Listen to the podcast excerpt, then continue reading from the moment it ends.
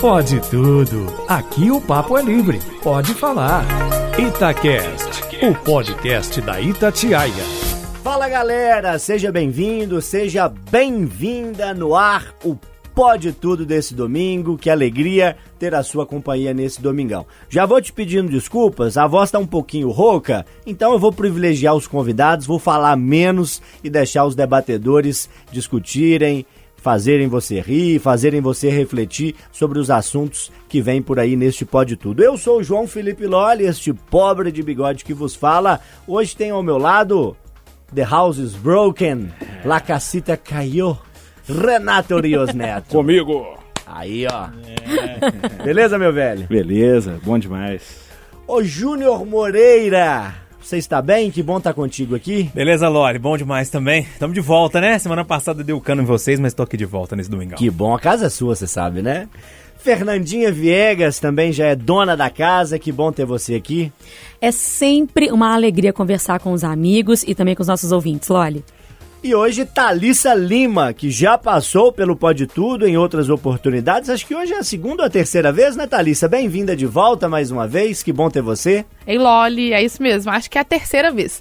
As outras vezes que eu participei eu tava com o Júnior, mas agora com você é a primeira vez. Amo aqui. Que bacana. E olha, nosso menu musical tá variado, viu? Vou começar por você, Thalissa. Essa você tem que cantar. eu vou, vou dar uma explicaçãozinha por quê. É, trouxe a música para poder falar sobre esse cenário que a gente está vivendo, que é um cenário bem difícil, as coisas estão totalmente caras e o rico cada vez fica mais rico e o pobre cada vez fica mais pobre. Então eu trouxe bom, xi, bom, xi, bom, bom. Vou até fazer o tananã.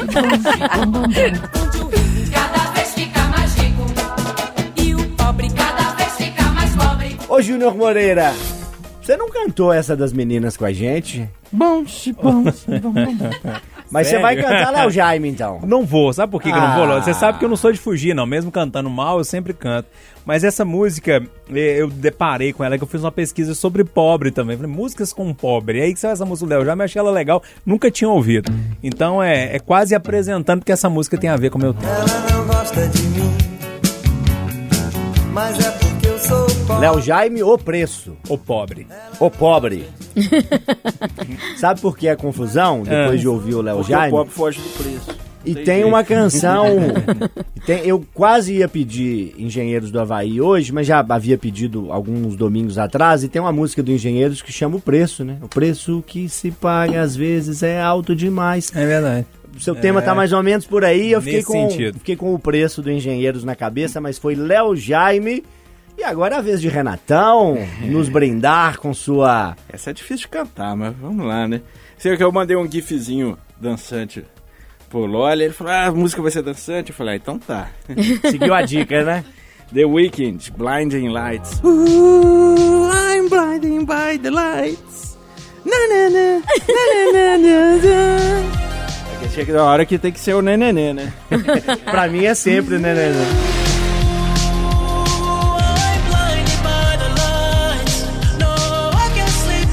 Blind Porque essa música tem uma pegada é, anos 80, é, né? Tipo, ofuscado, é, cego pelas luzes, cego né? Pelas luzes. E essa música tem uma pegadinha nos 80, o tecladinho. Aquele teclado psicodélico ali, sintética, é, bacana, bem, né? bem a anos 80, assim, né? Virada musical, Fernanda Viegas, vai bagunçar tudo. Vou bagunçar tudo, vou de samba, fundo de quintal, tem tudo a ver com o meu tema de hoje. Essa música vocês já ouviram, pelo menos. Este samba é pra você que vive a falar a criticar, querendo esnobar, querendo acabar com a nossa cultura popular. É bonito de se ver o samba correr pro lado de lá, fronteira não há pra nos impedir. Você não samba, mas tem que aplaudir. Temos de fiquei impressionado como é que você conseguiu cantar com o Loli batendo no contratempo ali o tempo inteiro. Em outro ritmo, né? É. Gente, nem pra batucar, nem pra cantar eu sirvo. Rouco, então, não vou nem me atrever, mas separei Dom Raulzito, Raul Santos Seixas, duas canções, uma nesse primeiro bloco, outra no último bloco. Tenho esse privilégio de trazer para você sempre duas músicas. A primeira delas é uma canção que eu diria lá do B, mas eu saí uma semaninha de, de folga, umas três, quatro semanas atrás, fui pro litoral e me surpreendi com um desses músicos de quiosque aí, de, de, de bar, né? Sempre talentosos, guerreiros aí da música. Não é uma canção que se costuma ouvir. Ouvi com esse músico, falei, gente, que bacana, que legal eu ouvir um som do Raul Seixas e trouxe aqui hoje para você a maçã. Se esse amor ficar É isso, turma. Pode tudo de volta. É o Júnior Moreira que fala assim, né? Qualquer dia ele vai me processar por Não, direitos não. autorais. Ô, turma, tamo aí de É volta. porque isso, mas não tem como nem patentear isso, né, Ló? Porque é tão comum. Isso é domínio público. É, domínio público, Ah, é isso aí. maravilha. Júnior Moreira já tá com a palavra, vai trazer o primeiro tema de hoje. Antes, eu lembro a você, ouvinte, como que funciona o Pode Tudo. Você que tá chegando pela primeira vez, ou já pegou aí o programa pela metade, não entendeu bem como é que é, é uma baguncinha organizada, mas no fundo dá certo. Quatro debatedores, cada um traz um tema, e os temas são surpresa, ninguém sabe o tema do outro. Como diz aquele ministro que já não é mais, né? É no dia D e na hora H que o debatedor tem que elaborar o seu argumento, defender a sua ideia, concordar, discordar. É assim que funciona o Pode Tudo. Participa com a gente no WhatsApp da Itatiaia 99996 7074. Vem pro debate com a gente. Júnior Moreira vai na bola. Ô, ô Loli, tem uma, uma questão que a gente vem discutindo aqui na Itatiaia há muito tempo. É, não só a gente aqui na, na Itatiaia, mas em qualquer rodinha que você parar para conversar, esse assunto vai sair, né? Você pode sentar lá com, com seu filho para conversar, na hora que vê o assunto vai chegar. Se você sentar com seu amigo lá, na hora que for pagar a conta, tenho certeza que esse comentário vai sair também, que é o preço das coisas. O preço da... É, da, da para viver, né? Eu podia ter trazido aquela música do Raul, hein? Tem que pagar pra nascer, pagar pra viver, pagar pra morrer. Mas assim, é, a minha preocupação é porque a gasolina subiu demais, com certeza vai impactar ainda mais no preço dos alimentos. Os alimentos já estão caros. A gente lembra do arroz, depois a gente viu o óleo de soja subindo, a carne também disparando, depois é, caiu um pouquinho. É, agora, essa semana, na quinta-feira, se não me falha a memória, uma matéria no Jornal da Itatiaia com o pessoal da Seasa falando: olha, os preços, tem alguns preços que subiram 80% dos hortifrutis aqui. Quem é que na aguenta Seasa. 80% de aumento, Júnior? Não, sabe o que é o pior? Eu- é, é que aí que pra mim é o ponto, Loli. Ele disse que esse impacto ainda é da, é da chuva. É da chuva do início do ano. Parou Ou seja, chover tem um bom tempo. Pois é, mas é porque estragou as plantações mesmo, né? Então o preço sobe. E aí, eu fico imaginando quanto, quan- quando os reflexos do preço da- do combustível, do diesel, ah, da gasolina chegar. Porque pensa pra você ver, você vai buscar o tomate lá na roça, é um caminhão. O caminhão do supermercado que vai lá na Ceasa, diesel também, né? Para entregar, para você ir até o sacolão, enfim, é uma cadeia que vai ser muito pressionada pelo preço do, do- dos combustíveis. Eu tô preocupado, olha, eu não sei como é que o pobre vai conseguir viver, não sei como é que vai ser, e eu trouxe essa discussão aqui para ver se a gente arruma alguma solução, alguma saída nessa história. Esse aumento de preços também te preocupa, Viegas? Como é que você está vendo essa situação? O combustível é um efeito em cascata, né? Para o alimento chegar na loja, é preciso que o caminhão leve até lá. Então aumenta o combustível e aumenta quase tudo, né? É enlouquecedor, Loli, assim. Eu fico pensando, a minha mãe sempre fala assim: filha, você tem que aproveitar, não tem um pinto para dar água. É verdade, né? Eu tenho que cuidar só de mim. E mesmo assim ainda me assusta. Eu vou no supermercado, eu não faço compra de mês, eu compro aquilo que está faltando, aquilo que está acabando, e fico impressionada de comprar quatro, cinco itens e pagar 100 reais, 120 reais. E geralmente coisas ali, né? Eu compro três frutas, eu compro, sabe assim, é pouquinha coisa. Eu sempre imagino como é que as famílias estão fazendo.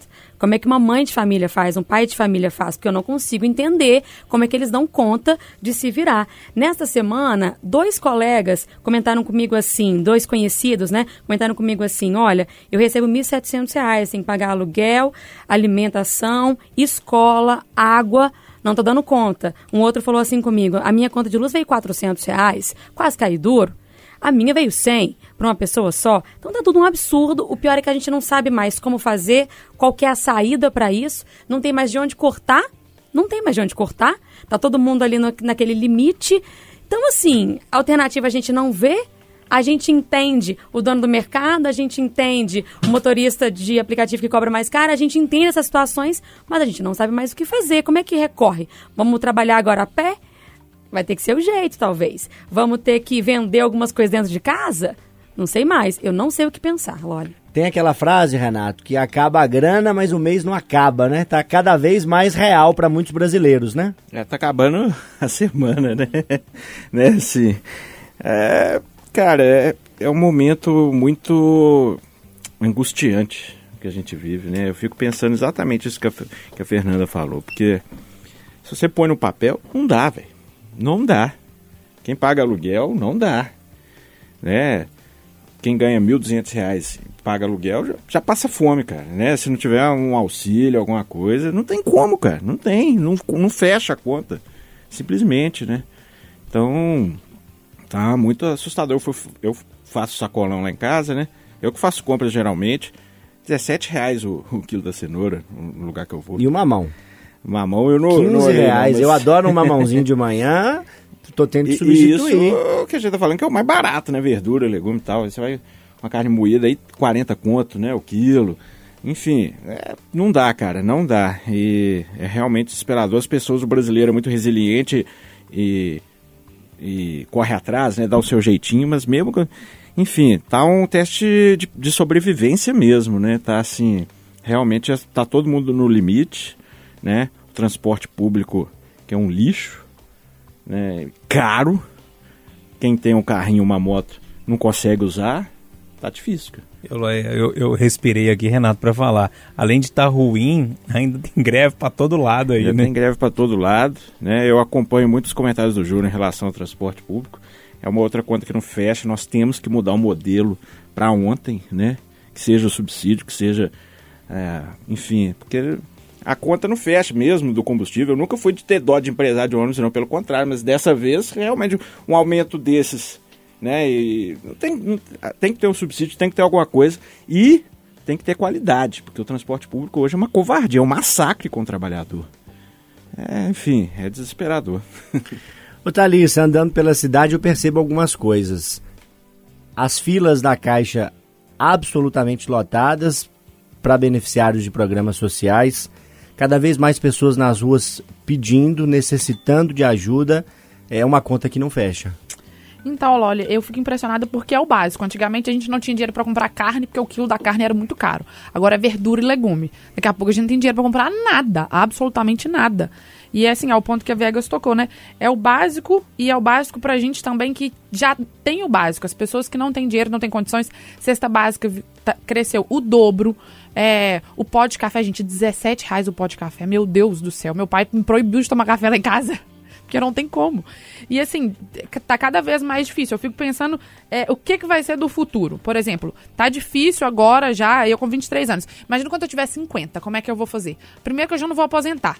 Aí não vai ter dinheiro pra comprar carne, não vai ter Bom dinheiro que pra você comprar já sabe, verdura. né? Já vai não, a consciência já tá preparada, porque tá cada Nada vez de menino, viu, mais Thalissa? Não vai dar? Não, filho esquece. Não tem dinheiro pra comprar pão, gente. Eu vou ter filho. Muito difícil, Loli. Ô Júnior, isso tudo assusta, né? Assusta, assusta o- sim. O, o que os colegas disseram preocupa. Como é que você arremata essa discussão? Olha, eu não sei como é que foi a infância de vocês. Eu tive uma infância pobre, mas eu tive uma- sem, sem passar necessidades.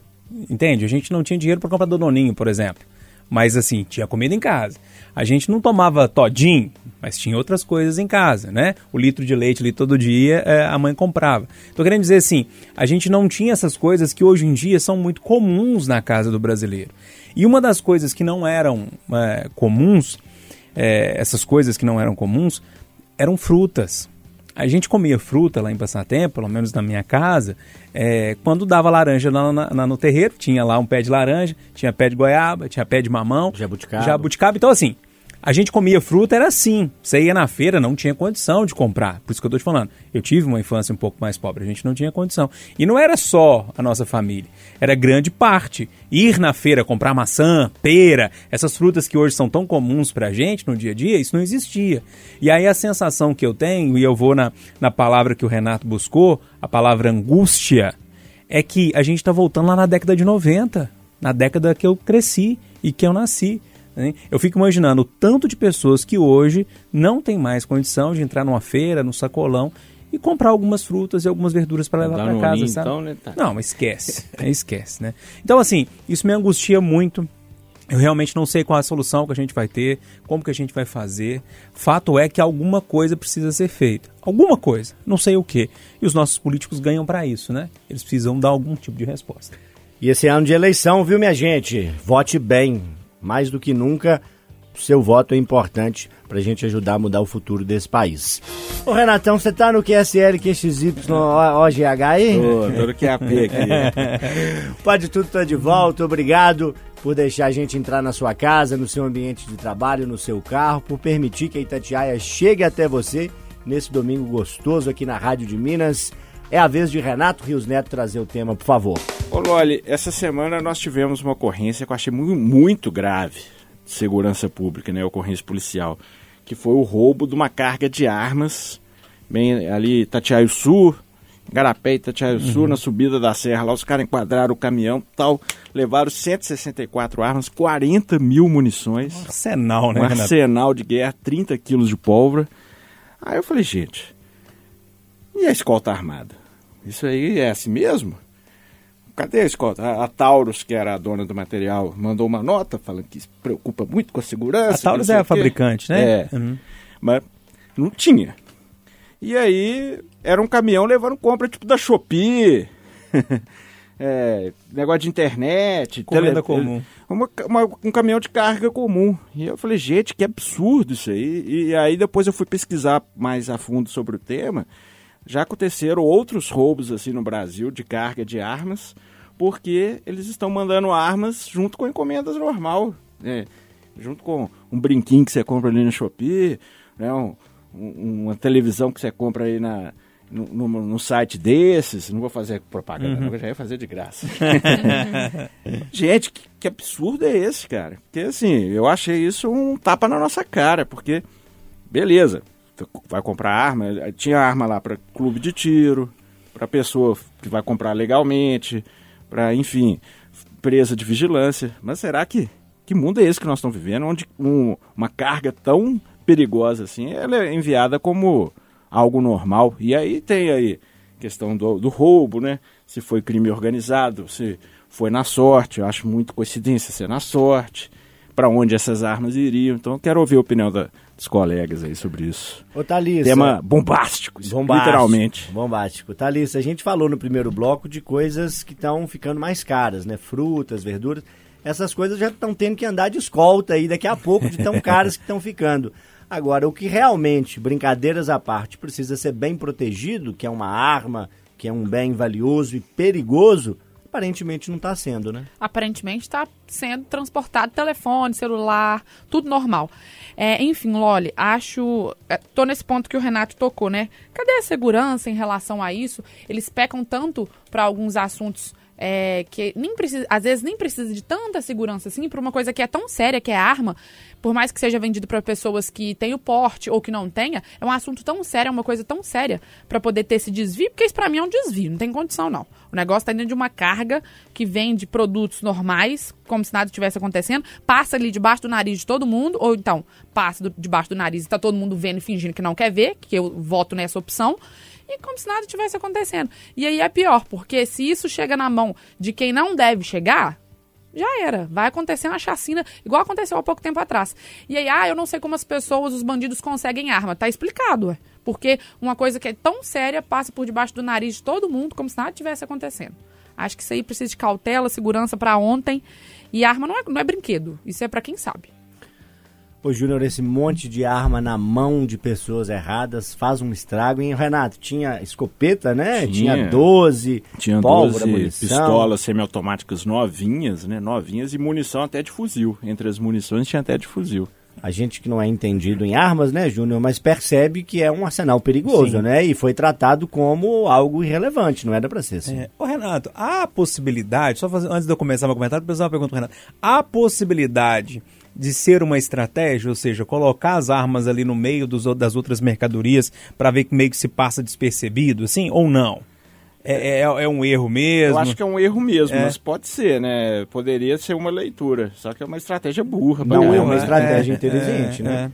Aqui, Enfim, eu fiquei deixa eu pensando até nisso falar aqui. rapidinho da nota da Taurus, que eles falam que possuem sistemas de rastreamento durante o transporte. E cadê? É, mas assim, eu acho que não é nem só o rastreamento, tem que ter é, vigilância mesmo, porque rastreador, o bandido tem aqueles negócios que bloqueiam o sinal de Sim, rastreador, sim. e isso é a coisa mais comum que tem com, com roubo de carga, né? Ô, eu sou muito radical com arma. É, eu não sou uma pessoa radical, eu, eu, eu, eu consigo entender os vários pontos, sou firme nas minhas opiniões, acho que é um pouco diferente, mas na questão da arma, eu sou completamente, assim, contra. É, é, acho que arma, seja na mão de pessoas comuns ou na mão de clube de tiro, não sei. É, é, não gosto, acho que arma tem que ser na mão das forças de segurança, ponto.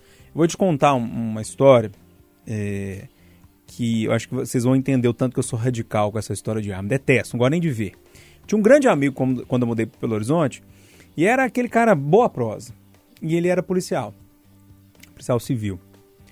É, e ele tinha mania de quando a gente ia sentar num, num barzinho, alguma coisa assim, levar arma, né? Eu entendo que mesmo a paisana tem muitos policiais que usam isso. Mas por várias vezes, depois de tomar umas e outras, eu sentia um certo perigo. Porque era aquela tal de colocar a arma em cima da mesa para mostrar, sabe? Era aquela história de, é, de levantar a camisa assim, deixar a coronha aparecendo para se mostrar. E, e um dia eu cheguei e falei assim, ó, não vou falar o nome dele, ele não mora aqui no Brasil mais, largou a profissão, enfim, tá morando fora. Tá lá na Austrália ou na Áustria, acho que é Áustria. Fica ali próximo à Alemanha, acho que é a Áustria. Isso. É, e, enfim, largou a profissão, mas é melhor não falar o nome. Eu cortei as minhas relações.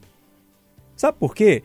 Pensa bem, você vai se divertir num bar, conversar com um amigo, tomar uma cerveja ou tomar um refrigerante, seja o que for, comer alguma coisa, comer um sanduíche, e do nada tem uma arma em cima da mesa? Eu não me sinto bem com isso. E aos poucos eu fui distanciando. Falei, olha, não dá. Sabe? Vamos, vamos fazer alguma coisa? Não, hoje eu não posso. Até conseguir distanciar. Porque aquilo me incomoda. Então, assim, pra mim, mais arma é mais violência, mais arma é mais sofrimento, mais arma é maldade. Não gosto, acho que a arma tem que ficar na mão da força de segurança. E tem que ser bem cuidada quando transportada, né, Fernanda Viegas? Você transportar uma arma no meio ali de um brinquedo, no meio de uma televisão, não me parece nada inteligente, né? Pois é, olha, eu tô até aqui me contorcendo um pouco, porque eu também morro de medo. O Júnior foi contando ali, eu já fui é, me imaginando nessa situação e muito incomodada também. Eu não gosto de arma nem de brinquedo. Né, eu também sou, penso parecido com ele, eu acho que só para os profissionais mesmo que trabalham com isso, que precisam ah, desse artefato, acho que não devia nem liberar para pessoas comuns, eu, eu não acho que, que é interessante, acho que tem um risco enorme, mesmo quando não se quer né, colocar as pessoas em risco, mas o risco existe. Eu também já convivi com policiais e me sentir desconfortável. Felizmente, os meus amigos compreendiam isso e tentavam eh, me fazer esquecer, nunca deixavam que eu visse. Eu sabia que estava ali, mas eu. E eles disfarçavam, eu também. É, porque, inclusive, eles acham que precisavam estar ali armados, que a profissão exige que eles não façam folga, né? Principalmente os federais e tal. Então eu compreendia, mas eles também compreendiam a minha situação. Eu acho que nem criança devia, sabe? Joguinho de arma, é, arma de brinquedo. Eu, eu sou eu não gosto dessas coisas também. Eu tive um contato uma vez e assim marcou a minha vida de uma outra criança. Éramos pequenos, vizinhos, somos amigos até hoje. Ele tinha uma arminha de brinquedo, eu estava brincando com ela. Ele veio correndo na minha direção, a boca dele bateu na arminha, ficou sem dente por muito tempo, um- muito tempo. Os dois dentes dele da frente foram arrancados por esse brinquedo. Ficou um tempão sem dente, isso marcou a minha vida e marcou a dele. Então eu sou totalmente contra. Nem sei se pode explodir, por exemplo, a munição, mas quando o Renato contava ali, eu fiquei imaginando, gente, esse negócio sem escolta, tem a questão do roubo, mas também se explode. 30 quilos de pólvora? Pois é, se explode, né? Assim, se tem um acidente com esse veículo e pega fogo, porque a gente pode sofrer um tipo de acidente, né? Qualquer um pode. Por que, que esse caminhão não poderia, né? Então, assim, que medo, parece aquelas histórias de correio, que chega bicho, que chega uns negócios esquisitos, né? Parece esse tipo de coisa. Ó, tô assustada só de, de pensar, Renato. Fica com você essa bola Aqui, estranha. aí. comprei um telefone e chega uma arma. É, Mas Jesus amado. Imagina. Fecha aí, Renatão. É, eu tenho a divergência saudável com o Júnior e com a Fernanda aqui, que eu, sou- eu acho que não sou contra a pessoa ter o direito de ter uma arma em casa, mas eu sou contra esse limbo de legislação que tem nesse transporte de armas, que eu acho que é um assunto urgente aí, que nós temos que ver isso com mais, com mais atenção, porque na, tá prestes a dar uma M, porque se um, a turma aí do crime organizado, que pelo visto já, já descobriu essa brecha, pode dar um problema muito grande isso aí. Que alegria tá falando com você nesse domingão aqui pela Itatiaia. Eu sou o João Felipe Loli e este é o Pode Tudo, programa que traz debate, bom humor, informação e assunto sério no seu domingo. Thalissa Lima, que participa hoje com a gente, traz agora o tema de discussão. É um tema bom, xibom, xibom, bom, bom. Então, olha, uma coisa meio polêmica que ao longo dessa semana é, a gente já discutiu, eu falei também no Itatiaia agora, que é sobre o filme do Danilo Gentili que se chama Como se tornar o pior aluno da escola. Que o filme foi, segundo o Ministério da Justiça e da Segurança, é, os streams teriam a obrigação de banir o filme, de tirar o filme do ar, de não poder transmitir o filme mais. E eu fiquei impressionada com esse assunto, porque a gente está em pleno 2022, as pessoas podem entender o que elas quiserem. Mas eu acho que a partir de uma história, que tem um contexto, é um filme, o cara é um ator, aquilo tudo tem uma história por trás das coisas, e ainda assim as pessoas ainda não querem entender que aquilo é uma cena de filme, que aquilo é, não traz é, a apologia à pedofilia. Para quem não entendeu, o filme conta a história de alguns alunos com um professor. Eles acham um caderno onde tem algumas regras para o aluno ser o pior aluno da escola. E em uma cena do filme, é, o Fábio Porchat, que participa com dois adolescentes, ele fala algumas coisas como se não acontecessem, mas acontecem, é a realidade do Brasil, do mundo inteiro. Vale ressaltar isso para as pessoas. Ele faz uma cena que não foi muito agradável. As pessoas é, sugeriram como pedofilia. E assim, eu queria saber o que é, que é a opinião do Júnior, da Viegas e do Renato, porque foi uma semana bem polêmica com esse assunto aí, Loli. A cena, Renato, em questão é, envolve um diálogo em que é mencionada a masturbação. É, é uma série. Ó, eu. Primeiro, eu tenho que dar alguns poréns aqui. Danilo Gentili acho super sem graça. Fábio Porchat até acho engraçado, mas o Danilo Gentili acho sem graça pra caramba. É um tipo de humor que não me atrai. A cena é bem repugnante mesmo, dá um trem ruim assim. Mas é um filme, né, gente? É igual, por exemplo, Silêncio dos Inocentes, que eu gosto pra caramba. Um- o Hannibal Lecter lá é um cara desagradável, né, velho? É um cara é um monstro, mas é uma obra de ficção para você ver que existe um lado obscuro e doentio da humanidade, né? Assim como a pedofilia é nojenta, asquerosa, é um dos crimes que mais me indignam, que me deixam mais revoltados. Eu acho que a cena ali, é, na minha leitura, te deixa indi- com nojo. Eu fiquei com nojo do diretor lá, né? Assim, eu fiquei com nojo daquela cena, do- do- daquele tipo de diálogo. Eu acho que é uma cena para indignar. E dentro aí do, do contexto para mostrar que a pedofilia é realmente asquerosa e repugnante. Enfim, o debate foi posto. Acho que a gente só tem que tomar cuidado, porque do mesmo jeito que é, a gente tem que lutar contra a censura, né? Se o filme é ruim, boicota o filme, né? Mas agora o direito de existir, eu sou, acho que o filme né, pode existir de qual, claro que não for cena real, né, gente? Pelo amor de Deus, mas é, eu acho que a arte tem que ser livre para incomodar mesmo, né? Mas Danilo, gente, ele é ruim demais. Ô, Mas Fernanda, enfim, deixa o cara, né? Esse ô, Fernanda Viegas, a arte precisa incomodar. Era essa uma frase que eu estava formulando aqui para te chamar e, o Renato é, foi pelo mesmo caminho que eu. Até quando é censura, qual que é o limite da arte? Ela tem que incomodar, ela tem que problematizar questões que infelizmente acontecem. Passou do limite, você não viu o filme, não tá nem aí pra nada. Eu fiz questão de assisti-lo, olha, até porque eu acho que pra gente falar que gosta ou que não gosta, que concorda ou não, a gente tem que consumir aquele produto para depois opinar. Eu não queria ter só a opinião das outras pessoas, então eu fui assistir o filme.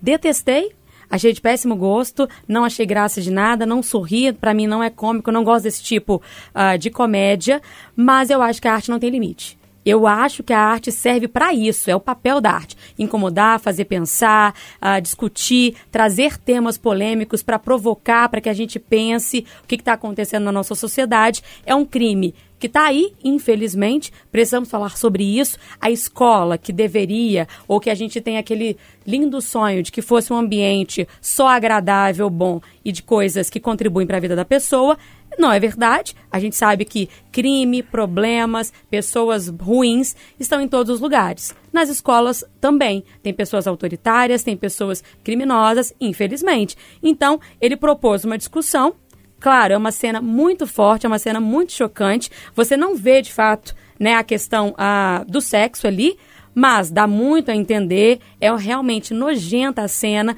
incomoda muito, mas eu acho que leva a esse ponto, né? O que está acontecendo nas nossas escolas? Será que um ambiente cheio de regras é o que a gente precisa? É o adequado? É o que ensina de fato? A gente pode transformar? Eu acho que trouxe sim um debate muito interessante. Veio à tona por causa que entrou para o catálogo da Netflix, porque é um filme de 2017, baseado em um livro de 2009 ou seja, já era para a gente ter debatido isso há muito tempo, ficado para trás, mas eu acho que é, o governo acabou é, fazendo o inverso, porque ao invés das pessoas ficarem com raiva, todo mundo correu para ver e acho que ajudou o Gentili a ter mais audiência, mais palco. Se eu fosse ele, ficaria feliz, porque deu certo.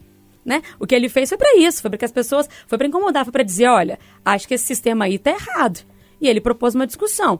Vai mudar ou não vai? Aí já é outra questão. Acho que a arte está faz o papel dela. Acho que esse filme, ruim ou não, gostando ou não, porque aí gosto é outra coisa, é, cumpriu o papel dele? Eu acho que sim. Mas bom, assistam para depois falarem o que pensem, o que pensam. Não vão aí só indo na onda dos outros, não. Quer falar de alguma coisa, quer criticar alguma coisa, primeiro vai lá, consome e depois você fala mal. Mas censura nunca. Censura, pelo amor de Deus. Não deve existir mais. Ô Júnior Moreira, tem uma cena no livro, né, do Harry Potter, não está no filme, em que a diretora lá da escola proíbe um determinado jornal que publicou uma entrevista com o Harry. Aí a amiguinha do Harry, a Hermione, fala assim: Harry, mas isso é muito bom. Ao proibir o jornal aqui na escola, ela fez com que todo mundo tivesse a vontade de ler o jornal. Você acha que nesse filme é a mesma coisa? Assim, tá, surgem tentativas de censurá-lo, de proibi-lo. Você acha que isso vai fazer com que o filme seja ainda mais assistido? com certeza, Loli. É, é, gosto, a Fernanda tem razão, né? Meu pai gosta de falar que um, um gosta da remela, o outro gosta do olho, né? Um, um do olho, outro da remela. Enfim, eu achei, eu assisti o filme no cinema em 2017, quando ele foi lançado, eu não me lembro, não me lembrava se era 2017. Eu gostei do filme, achei um filme bem feito é, meio americano, naquele tom americanizado assim. entretenimento. Entretenimento puro para você chegar e ver as crianças tentando ali. Acho que principalmente o homem, Fernando, acho que talvez para você não te pegou tanto, é porque é aquela brincadeira de quinta série. É aqueles masculino, alunos ali, né? É meio masculino o filme, assim. É bem, bem da cabeça de um jovem que está na quinta série, que quer bagunçar, que quer fazer confusão e tal. E tem algumas cenas que realmente fazem a, a gente eh, discutir. Por exemplo, essa questão da pedofilia, que foi acusada de, de pedofilia. Tem duas coisas para falar. Primeiro, a classificação indicativa. Acho que se a gente for discutir a classificação indicativa, eu acho legal a gente discutir. É legal uma pessoa de 14 anos ver essa cena? Na minha opinião, sim. Mas eu sei que na, no monte de gente não. Por que para mim sim? Porque com 14 anos, se eu sou pai de um menino de 14 anos, ele vai ver, na hora que ele terminar de ver, eu falo aqui. Pausa o filme. Assim, ó, se o isso aí não pode. falar com você, ó, denuncia. É isso. Né? É para discutir nesse sentido. Olha, isso aí não pode. Isso aí tá errado, tá vendo? É ensinar. Usar a arte para ensinar. Como exemplo. Como exemplo. Esse é o primeiro ponto. Segundo ponto, concordo com o selo. Com certeza muito mais gente foi ver esse filme, por exemplo, a Fernanda, que não iria ver. Foi lá e viu. Outro detalhe, o filme fez muito sucesso, gente, em 2017. Muita gente viu, a bilheteria foi de quase 7 milhões de reais. Não foi qualquer filme. O filme rendeu muita grana e muita gente assistiu. Ou seja, se muita gente assistiu 8 mil, 7 milhões de bilheteria, é porque o filme tinha alguma coisa, chamou a atenção de alguma forma das pessoas. É o terceiro ponto. E mais uma coisinha, gente. Na hora que a gasolina subir de novo, ou acontecer algum caso de corrupção, algum ministro cair, qual que é a outra polêmica que eles vão arrumar? Porque para mim, me desculpem, tá muito claro que essa polêmica só surgiu agora e um dia depois que o preço da gasolina disparou, como cortina de fumaça. E aí eu vou lá no nosso amigo Carlos Andreasa, nosso colega jornalista Tem método, gente. Isso está sendo feito desde o início do governo. Isso nada mais é do que uma cortina de fumaça para discutir a pauta ideológica na hora que tem uma pauta de economia que o governo não consegue resolver. Disse muito aí o seu Júnior Moreira, hein? Thalissa Lima, o que, que você tem a dizer para encerrar essa discussão? Olha, olha, só para poder encerrar, todo mundo já comentou, mas eu separei.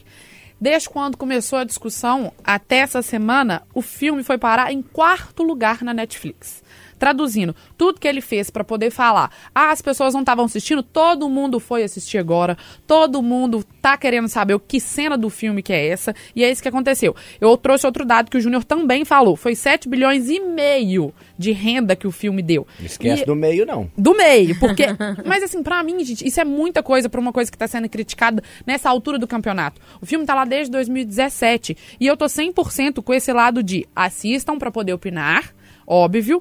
E também tô com o Júnior nessa de, ah, eu tenho um filho de 14 anos, se meu filho ver uma cena dessa, eu vou parar o filme, vou explicar pra ele isso, e é isso que tá acontecendo. Hoje em dia as pessoas ficam assim, ah, mas essa, essa galera, essa turma jovem tem a mente muito aberta. Ah, a gente tem a mente muito aberta porque a gente para pra explicar, a gente para pra entender e a gente também quer explicar às pessoas que estão chegando agora. Que pra mim aqui, uma, uma pessoa de 14 anos possa assistir o filme. Inclusive, a censura do filme era de 14, passou pra 18. Você acha que esses meninos que têm acesso ao Netflix não vão assistir o filme em casa sem o pai ou sem a mãe? Claro que vai. E aí, cada vez mais, essa discussão vai ser maior ainda. Então, assim, acho que as pessoas precisam pensar no produto da arte, que é o que a Viegas falou. A arte tá aí, ela precisa ser vendida. E as pessoas têm uma mente mais aberta também. Ah, meu filho de 14 anos não faz isso. Seu filho de 14 anos toma banho sozinho. Seu filho de 14 anos faz coisas que você não sabe. E é isso que o, que o pessoal precisa entender. Simples assim. Ô, pais, tem um negócio chamado Xvideo. Seu filho sabe o que que é isso. Ah, ou se sabe. Sabe muito. Então, assim, acho que as pessoas precisam entender que o filme tá aí, eles vão consumir da mesma forma, mudando a, a classificação de faixa etária ou não, e cabe aos pais também ter uma relação mais aberta com seus filhos. Cada um faz o que quiser, da forma que quiser. Isso é como eu vejo. Mas acho que para um Brasil melhor, para um mundo melhor, essa abertura com os filhos ia ser bem legal, viu? É, gente, o tema é sério, o tema é polêmico, requer reflexão.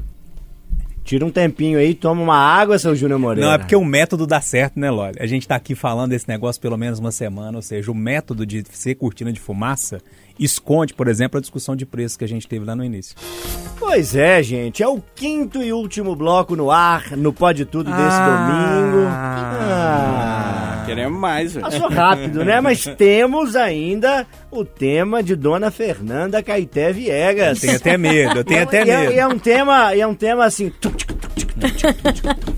Um tema dançante.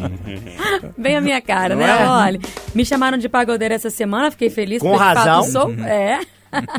Samba Mas demais. Sambista também, viu? Quem não gosta de samba, bom sujeito não é. É ruim da cabeça ou doente do pé, diria Dorival Caymmi, uma frase muito conhecida e eu concordo plenamente. Acho que quem não sabe é só porque não sabe, não é porque não gosta. E aí eu quero perguntar isso pra vocês, saber de vocês se vocês gostam do sambinha, né? Se ele traz pra vocês alguma emoção, mesmo aqueles que não sabem dançar de fato. Um experimento realizado por cientistas alemães e brasileiros mostra que a sincronia entre as batidas dos tambores provoca uma emoção mais forte e, consequentemente, maior ativação de áreas cerebrais responsáveis pelo ritmo e pelo movimento. É assim que eu me sinto quando eu escuto bom e velho samba. E olha só, mais do que isso, os cientistas descobriram também que essas batidas podem ajudar a neuroreabilitação de pacientes que sofrem, ah, que sofreram um acidente vascular cerebral. Achei sensacional porque é uma música que eu curto muito e pode trazer, né, pode fazer bem à saúde. Vocês se sentem assim, ouvem aquele sambinha, mesmo às vezes não curtindo muito o ritmo, dá aquele trimeliquezinho interno assim, o coração bate diferente, você fica com vontade ali de se movimentar? Conta pra mim, Júnior. Deixa. Júnior não, deixa eu pedir essa pro Renato deixa- primeiro. Ele olhou de É porque eu tava empolgado aqui É. pra falar. Segura aí. Porque De primeira. dessa roda aqui de nós cinco, o maior sambista é o Renato Cruz Neto. Ele tem uma banda de samba que se chama Caráter. tem imagem. Ele tem uma tatuagem de samba no braço. Eu tô escondido aqui na mesa. Mas fala comigo, brincadeiras à parte, o Renatão tem aí o projeto paralelo, que é a banda Caráter, vocalista, é, É, do né? metal, é do rock and roll. Eu até saí da banca por causa de tempo, mas Pois sempre é, tive. Sempre ligado, É. né? Você É, tem uma no show, né? trajetória bacana com a Caráter. O que, que você sente quando toca um samba? Cara, eu tô com medo de apanhar aqui, velho. Renato, somos tolerantes, pode É. falar. Cara, não me pega, velho, não me pega. É, não sei, talvez seja, um- nunca tive o flerte ali direito, né? Mas assim, porque eu sou um cara do metal. Você tem né? coragem de fazer Do uma aula rap. de dança? Seja de samba, de forró, de salsa, de merengue? Ah, eu, eu gosto de dançar, eu teria, teria coragem. Não sei tem se uma eu- abertura aí, não tem? É, gostei. Eu, eu- eu- quem foi lá na festa de final de ano Sim. viu eu lá dançando Backstreet Boys. É, dançou, Não, mas dançou. nós queremos ver você dançando samba. Backstreet Mas, Back. o- mas, por exemplo, às vezes é falta de vivência mesmo, né? É porque eu, eu tenho essa vivência do rock, pô, adolescente foi meu jeito de rebelar contra tudo, né? Ouvindo metal, o rap também, que tem, pra mim tem tudo a ver com jornalismo policial, que é o som das ruas, né? Aí eu, são as coisas que eu mais gosto mesmo. Mas, por exemplo, depois que eu casei com a Angélica, eu nunca gostei de sertanejo. E aí, depois entendendo o estilo passatempo de ser, né? Vivendo, tendo aquela vivência, eu curti, cara. Assim, O hoje eu caipira, consigo né? ouvir numa boa. Não, não gosto. Ou seja, Renatão... Sozinho eu não vou ouvir. Mas assim, ouvindo lá, na, na- né, lá em Passatempo, ouvindo com a Angélica, assim, eu não, já, já entendo a, a, a vibe, entendeu? então, pode. No, no, no momento, sou o inimigo do ritmo. Mas posso mudar. O Júnior vai ficar por último nessa, viu? Ô, Thalissa, é, me permita dizer que volta e meia você vem trabalhar com umas saias, né? Aquelas mais longas, né? Outras colegas aqui vêm. Eu acho esse tipo de, de vestimenta maravilhoso. Até já usei aí em carnavais passados. Com uma saia daquela que de vez em quando você usa, dá pra sambar bacana, né? Não Claro fica que legal? dá, gente. Eu adoro. Você eu vai sou do- sambando, a saia vai rodando, eu acho Eu lindo, sou, do, sou, maravilhoso. do, sou da turma da Viegas, 100%. Adoro samba, amo. Gosto de samba, gosto de pagode, adoro. E, e o Renato tava falando, tocando no assunto, quando eu tava na escola, ensino médio, tinha fanfarra. E aí foi minha mãe, Thalissa, você precisa de fazer, parará, parará. E eu toda lá, falei, gente, vou tocar o que aqui? Aí me deram um tambor primeiro e depois um tarol. Eu amei. Eu tava achando que eu tava lá no Rio de Janeiro, naquele carnaval, lá num samba, menino. Mas assim, amo de paixão. Mas você tocava direitinho o instrumento, é igual eu batucando Não, aqui, sem eu ritmo. aprendi, tá bom? Eu desfilei dois desfiles lá em Divinópolis, primeiro de junho, naquela baranguice lá.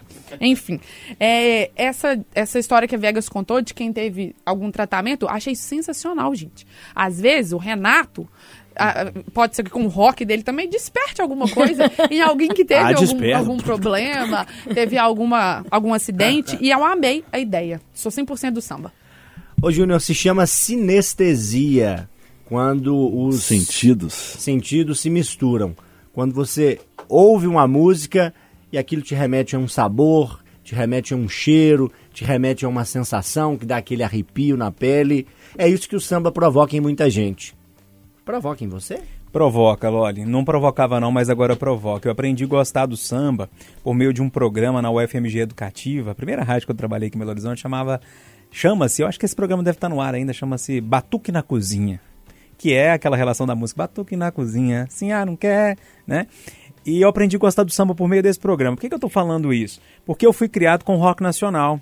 Eu fui criado na década de 90 com aquele resquício ali de Legião Urbana, de Titãs, de Nascimento do Rapa, do próprio Skank aqui em BH. Enfim, eu fui criado com isso, com o Kid Abelha e muito com o Timaya, que a minha irmã sempre gostou. E eu sou, pra mim o Timaya tá na prateleira de cima depois dos outros, assim. Porque tem aquela mistura do black com o próprio samba, ele é com, muito, ele mistura tudo. É um negócio muito maluco, aquilo mexe demais comigo, né? Mas, por exemplo, eu, eu me apaixonei depois de, de adulto pelo Gonzaga, pelo Luiz Gonzaga. Fiquei apaixonado. Quando conheci o Vanderly, me apaixonei pelas músicas do Vanderly também. E sim, eu, enfim, eu sou muito eclético. E eu comecei a ouvir samba pelo Batuque na Cozinha e depois a- a- me, me, como é me batizei, pra falar a verdade, me- me- entrei nisso de cabeça mesmo, com o Robertinho Junqueira, que é meu amigo é, namorado da Camila Falabella, que é sambista. Trocava no Bora de Samba e tal. Enfim, adoro. Acho que a vibe é muito boa, cervejinha gelada, sol, todo mundo sambando e o batuque acontecendo. Ah, se eu pudesse. Aqui, e só para os ouvintes terem noção, né? A Fernanda Viegas dança demais. Ah, gracinha. Profissional? Nu! Deixa eu ver se, Doideira, como eu falo em Tatiana Patrulha. ver se o Piu Piu tá ligado. Um sambinho, uma cervejinha dá pra descer, filho meu? Até duas. Até duas. Ô, Fernanda Viegas, quando for sambar, nos chame. Por hora acabou. Um beijo, boa semana, até a próxima. Obrigada, Loli. Com certeza vou convidar a todos. E também posso passar uns passinhos, viu, Renato? Pra poder dar um, pelo menos uma disfarçada. Eu fico igual aqueles gringos, sabe? Dedinho pra cima. É, dedinho pra cima e Eu sou desse aí. a ginguinha do, do boneco de posto, né? Eu costumava brincar que samba vem do sangue, assim, né? Você quase não ensina, a pessoa sabe fazer, sei lá por que, como, né? De onde que vem, de tão que é visceral, assim, pelo menos pra mim e pra grande parte das pessoas que eu conheço. Ô, seu Júnior Moreira, dois pra cá, dois pra lá, vapt-vupt, um abraço. Quem disse que branco não samba tá errado, tá errado pra caramba. Você lembra disso aí? Os brancões, isso é antigo. Mas enfim, Loli, um abraço pra você, já falei demais.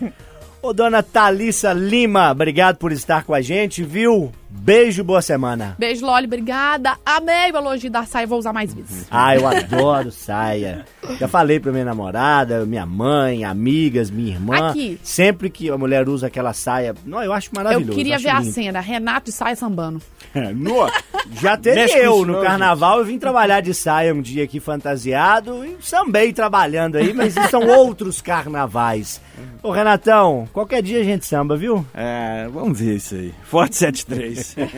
Ô gente, Vamos fazer o seguinte, todo Ah. mundo vai no show de rock do Renatão Samba. e depois já vai no samba. Isso. Combinado.